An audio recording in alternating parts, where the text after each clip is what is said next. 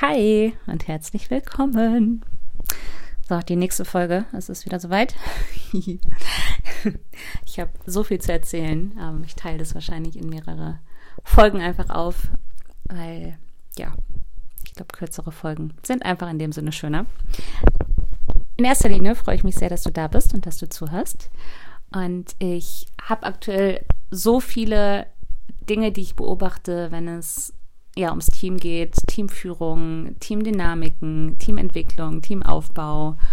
Und was mir vor allem auffällt, und da möchte ich gerne eine Geschichte teilen, ist das Thema, ja, wie du die richtigen Mitarbeiter auswählst oder vor allem wirklich, wie wichtig das ist, die Leute auszuwählen.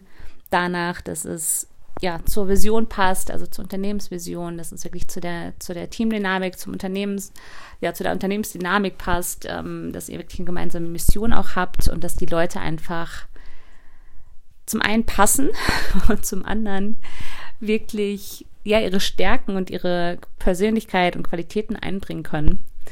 Denn ich habe einen Fall, den ich eigentlich schon vor ein paar Wochen äh, erteilen wollte und beobachtet habe. Also vor allem eine Geschichte, die ich selber erlebt habe, was ich ja wieder so spannend fand. Und zwar war ich äh, hier im Fitnessstudio, wo ich gerade bin, und habe eine Frau kennengelernt. Also wir haben uns unterhalten und sie hat mir erzählt, was sie macht. Also sie ist äh, Psychologin für Kinder. Und ich habe mich mit ihr unterhalten und fand es erstmal ganz spannend. Und dann habe ich gemerkt, wie sie wie sie generell mit mir umgegangen ist, beziehungsweise wie sie einfach äh, sich verhalten hat.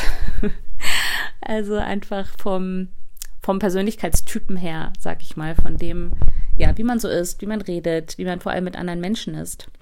Und dabei ist mir aufgefallen und ich glaube, ich bin da jemand, der ja, der dann super gutes Gefühl hat, einen guten Blick hat. Ich habe einfach, also ich, ich spüre einfach, so wie ich wahrnehme, viele Dinge, die ja andere nicht so wahrnehmen oder länger für brauchen wahrzunehmen. Und was mir halt dann auffällt, ist, dass es irgendwie nicht so zusammenpasst. Also, dass es nicht zusammengepasst hat, dass sie Psychologin für Kinder ist, beziehungsweise allgemein Psychologin vom Typen her. Das heißt nicht, dass sie daran wahrscheinlich schlecht ist, das glaube ich nicht in dem Sinne, aber dass sie vermutlich zu eigentlich was anderem neigen sollte zu tun. Und was ich halt eben so spannend fand, dass sie, sie konnte mir halt nicht so zuhören. also sie äh, war privat dann eher der Mensch, der viel redet, der äh, Menschen vielleicht nicht so ganz aussprechen lässt. Also mir gegenüber war sie sehr, also anfangs sehr zu, zutraulich und, also zutraulich hört sich jetzt sehr nach einem Tier an, also sehr zugänglich und sehr offen und äh, wollte viel über mich wissen, in dem Sinne. Aber irgendwann recht schnell ist es quasi obwohl sie sich sehr dafür interessiert hat, worüber wir uns unterhalten und was ich mache und, und alles, äh, habe ich gemerkt, dass sie ja nicht so fokussiert war quasi in der, in der, in der Unterhaltung und in, dem, in der Art und Weise, wie man einfach zuhört. Und gerade als Psychologin ist das ja schon ja eine Qualität, die vor allem also die ja sehr stark da sein sollte. Und ich habe damals einen ähnlichen Fall gehabt. Ich war nämlich vor, ich weiß gar nicht, wie lange das jetzt schon her ist zehn Jahre, zehn Jahre bestimmt, äh, auch mal bei einem, glaube doch, das müsste ein Psychologe gewesen sein.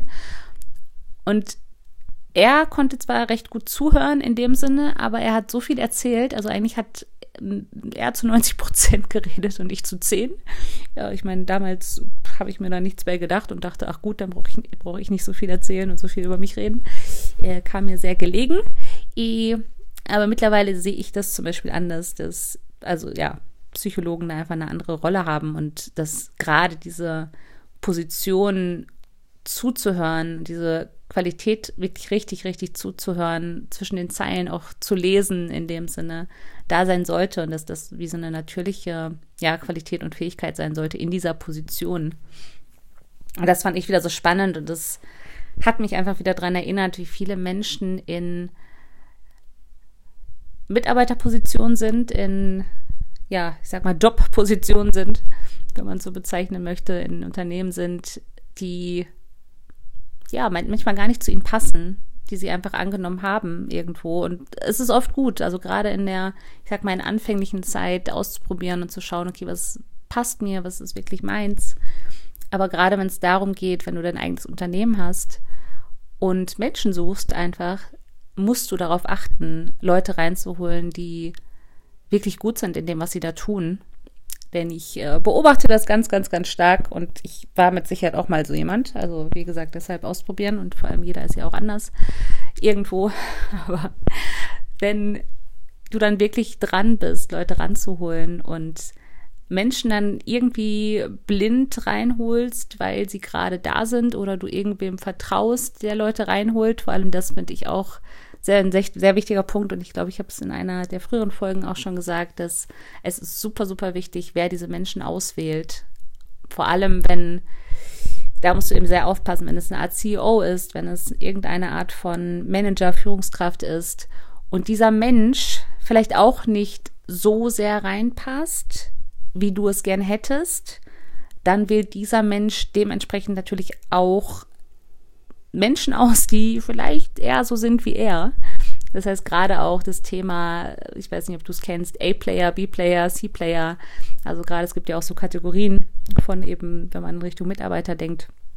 Das heißt, wenn du zum Beispiel einen äh, B-Player hast als CEO, äh, kann es sein, dass er entweder dann B-Player auch nur anzieht oder sogar äh, C-Player, C-Player anzieht und dann in dein Unternehmen holt, äh, was nicht immer schlecht sein muss, aber je nach Position und je nachdem, was für Menschen du eh schon drin hast im Unternehmen, kann das natürlich sehr schädlich sein, wenn die Leute nicht jetzt so eine Performance abliefern, die du möchtest, nicht so eine Expertise haben, wie du gern hättest und vor allem als nicht diese Werte vertreten, die du auch hättest. Und diese Umsetzungsstärke, die da sein muss auf irgendeine Art und Weise. Also wie gesagt, je nachdem, welche Qualitäten du suchst, welche Position du besetzen möchtest, musst du darauf achten, dass genauso was eben passt.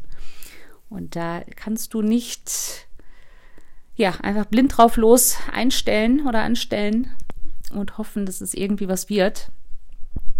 Denn das ist, äh, ja, es kann ja langfristig halt sehr, sehr, sehr viel Zeit und Geld und Energie kosten. Und deshalb, ich bin mittlerweile ein sehr, sehr, sehr großer Fan und Befürworter von Hire Wisely, Fire Quickly. Auch wenn es schmerzhaft ist, Leute gehen zu lassen, ähm, ist es umso schmerzhafter, wenn du wirklich feststellst, dass es ja Monate, vielleicht sogar Jahre ein, ja, Dismesh, Dish, Dismesh, ein Dismatch war und halt nicht, äh, nicht gepasst hat einfach. Und du dir vielleicht lieber ein paar Wochen mehr Zeit genommen hättest, diesen Menschen besser auszuwählen. Ja, das ist, äh, das merke ich gerade, gerade sehr, sehr stark. Ich bin in einigen Firmen gerade involviert, wo ich äh, entweder Menschen suche oder auch Leute quasi habe, die ich begleite in dem Sinne. Und es ist, äh, ja, es ist ja immer so ein Thema, sich dem ja vorzunehmen und wirklich dieser, auch so dieser Führungsqualität sich bewusst zu machen, was da alles hintersteckt und ja, ganz bewusst die Dynamik auch zu beobachten und zu schauen, wie das ganze Team auch wirkt und wer vielleicht, ja, Menschen sind, also wirklich diese C-Player, die nicht so handeln, wie du gerne hättest, die sich vielleicht sehr passiv verhalten. Und ja, ich habe schon gesagt, in manchen Positionen ist es okay, wenn Menschen passiver sind. Aber gerade wenn du wenige Menschen da hast, brauchst du halt wirklich A-Player und mindestens B-Player, die ja, die engagiert sind, die äh, Gas geben. Also im Grunde kannst du dir das vorstellen, A-Player sind wirklich Menschen, die äh, ja eine heftige Expertise haben und halt wirklich High Performance. Und B-Player haben dann beispielsweise eins von beidem. Und C-Player haben dann meistens, äh, ja, ich sag mal so mittelmäßige Skills irgendwo, beziehungsweise Skills und High Performance ist dann eben nicht so hoch. Also kann natürlich auch eine Art Praktikant sein, die, die irgendwie unterstützen und noch lernen. Also da gibt es wirklich verschiedene Formen einfach von, von dieser Art von A, B, A, B und C. Vielleicht mache ich da mal noch eine gesonderte Folge zu, aber für jetzt rechts, glaube ich, in diese Richtung. Und ich, äh, ja, das ist so mein, sind so meine zwei Cents, wenn es, wenn es darum geht, wirklich die richtigen Leute anzustellen, weil es ist so elementar, dass, äh, ja, also man verschenkt halt wirklich super viel Zeit, Geld und Energie.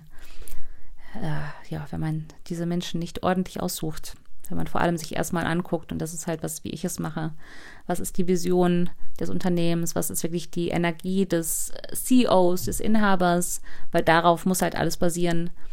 Und ähm, wie ist dann generell die Teamdynamik? Was wünscht man sich? Was sind die Werte? Was ist die Mission? Wie bringt sich dieser Mensch ein? Und wie ist dann die Position, die wirklich gebraucht wird?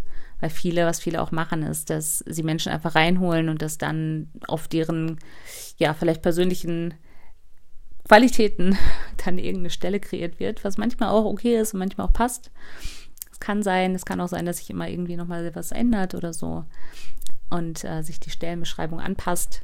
Aber im Grunde geht es ja darum, dass du dir erstmal überlegst, was möchtest du wirklich machen? Also was ist auch deine Stellenbeschreibung selber als Inhaber und CEO?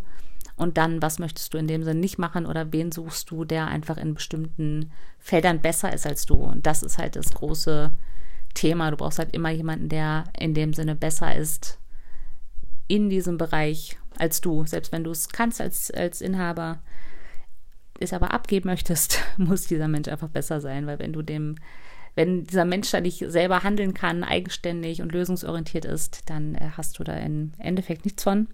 Auch wenn du immer erstmal den Menschen einarbeiten musst. Also das ist auch so ein Thema, äh, was ich immer wieder auch sehe. Du kannst nicht davon ausgehen, dass wenn du jemanden reinholst, dass er direkt komplett eigenständig 100% läuft, sondern du musst ihn einarbeiten, du musst ihn onboarden richtig, du musst ihm wirklich alles zeigen in dem Sinne, wie du es gerne hättest und dann kann er halt gucken, wie er alles optimieren kann und wie er dann weiterläuft äh, mit seiner Expertise und Erfahrung und mit ja, seiner individuellen Persönlichkeit und Qualität, die er so an den Tag bringt. Ja, also ganz, ganz, ganz, ganz wichtig, wirklich jemanden auszuwählen, der passt. Also nimm dir da lieber ein paar Wochen länger Zeit, gerade wenn es um starke und wichtige Positionen im Unternehmen gibt, äh, gibt, geht. Und äh, spar da nicht dran. Spar da nicht dran und vor allem guck einfach immer wieder, passt die Dynamik noch, passt, passen diese Menschen zu dir? Sind das vielleicht auch Menschen, mit denen du privat was machen würdest? Also das äh, finde ich einen wichtigen Punkt. Ähm, nicht jeder ist so. Also für mich wäre das zum Beispiel ein ganz elementarer Punkt, dass ich mit den Menschen auch befreundet sein müsste und wollen würde in dem Sinne, weil sonst, ja, ich weiß nicht, also ich, ich sehe da sonst keinen Sinn drin, jemanden ranzuholen ins Unternehmen, den ich irgendwie nicht so toll finde, nur weil die Expertise gut ist. Äh, ja, für mich macht es keinen Sinn. Also das ist mein, ich sag mal, mein äh, Blick auf diese Welt, auf diesen Bereich. Also man muss da irgendwie ja so einen befreundeten Charakter reinbringen, beziehungsweise nicht unbedingt befreundet sein müssen mit den Menschen im Team, wenn du es nicht möchtest. Aber stell dir schon die Frage, würdest du mit diesem Menschen privat was machen, ja oder nein? Ob es jetzt täglich ist, ob es einmal im Monat ist, ob du sie auf einer Party treffen würdest, was auch immer. Aber würdest du mit den Leuten wirklich privat irgendwas unternehmen? Oder denkst du dir, ah, nee, das passt nicht.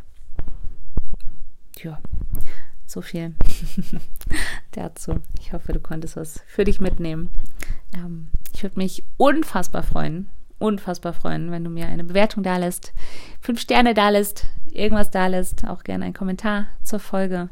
Freue ich mich immer sehr. Ich freue mich unfassbar über Austausch, vor allem, weil ich dann auch noch mehr sehe, was ja euch, euch, dich gerade beschäftigt und was für Themen aufkommen und wie ich dann dementsprechend auch aus meiner Brille unterstützen kann.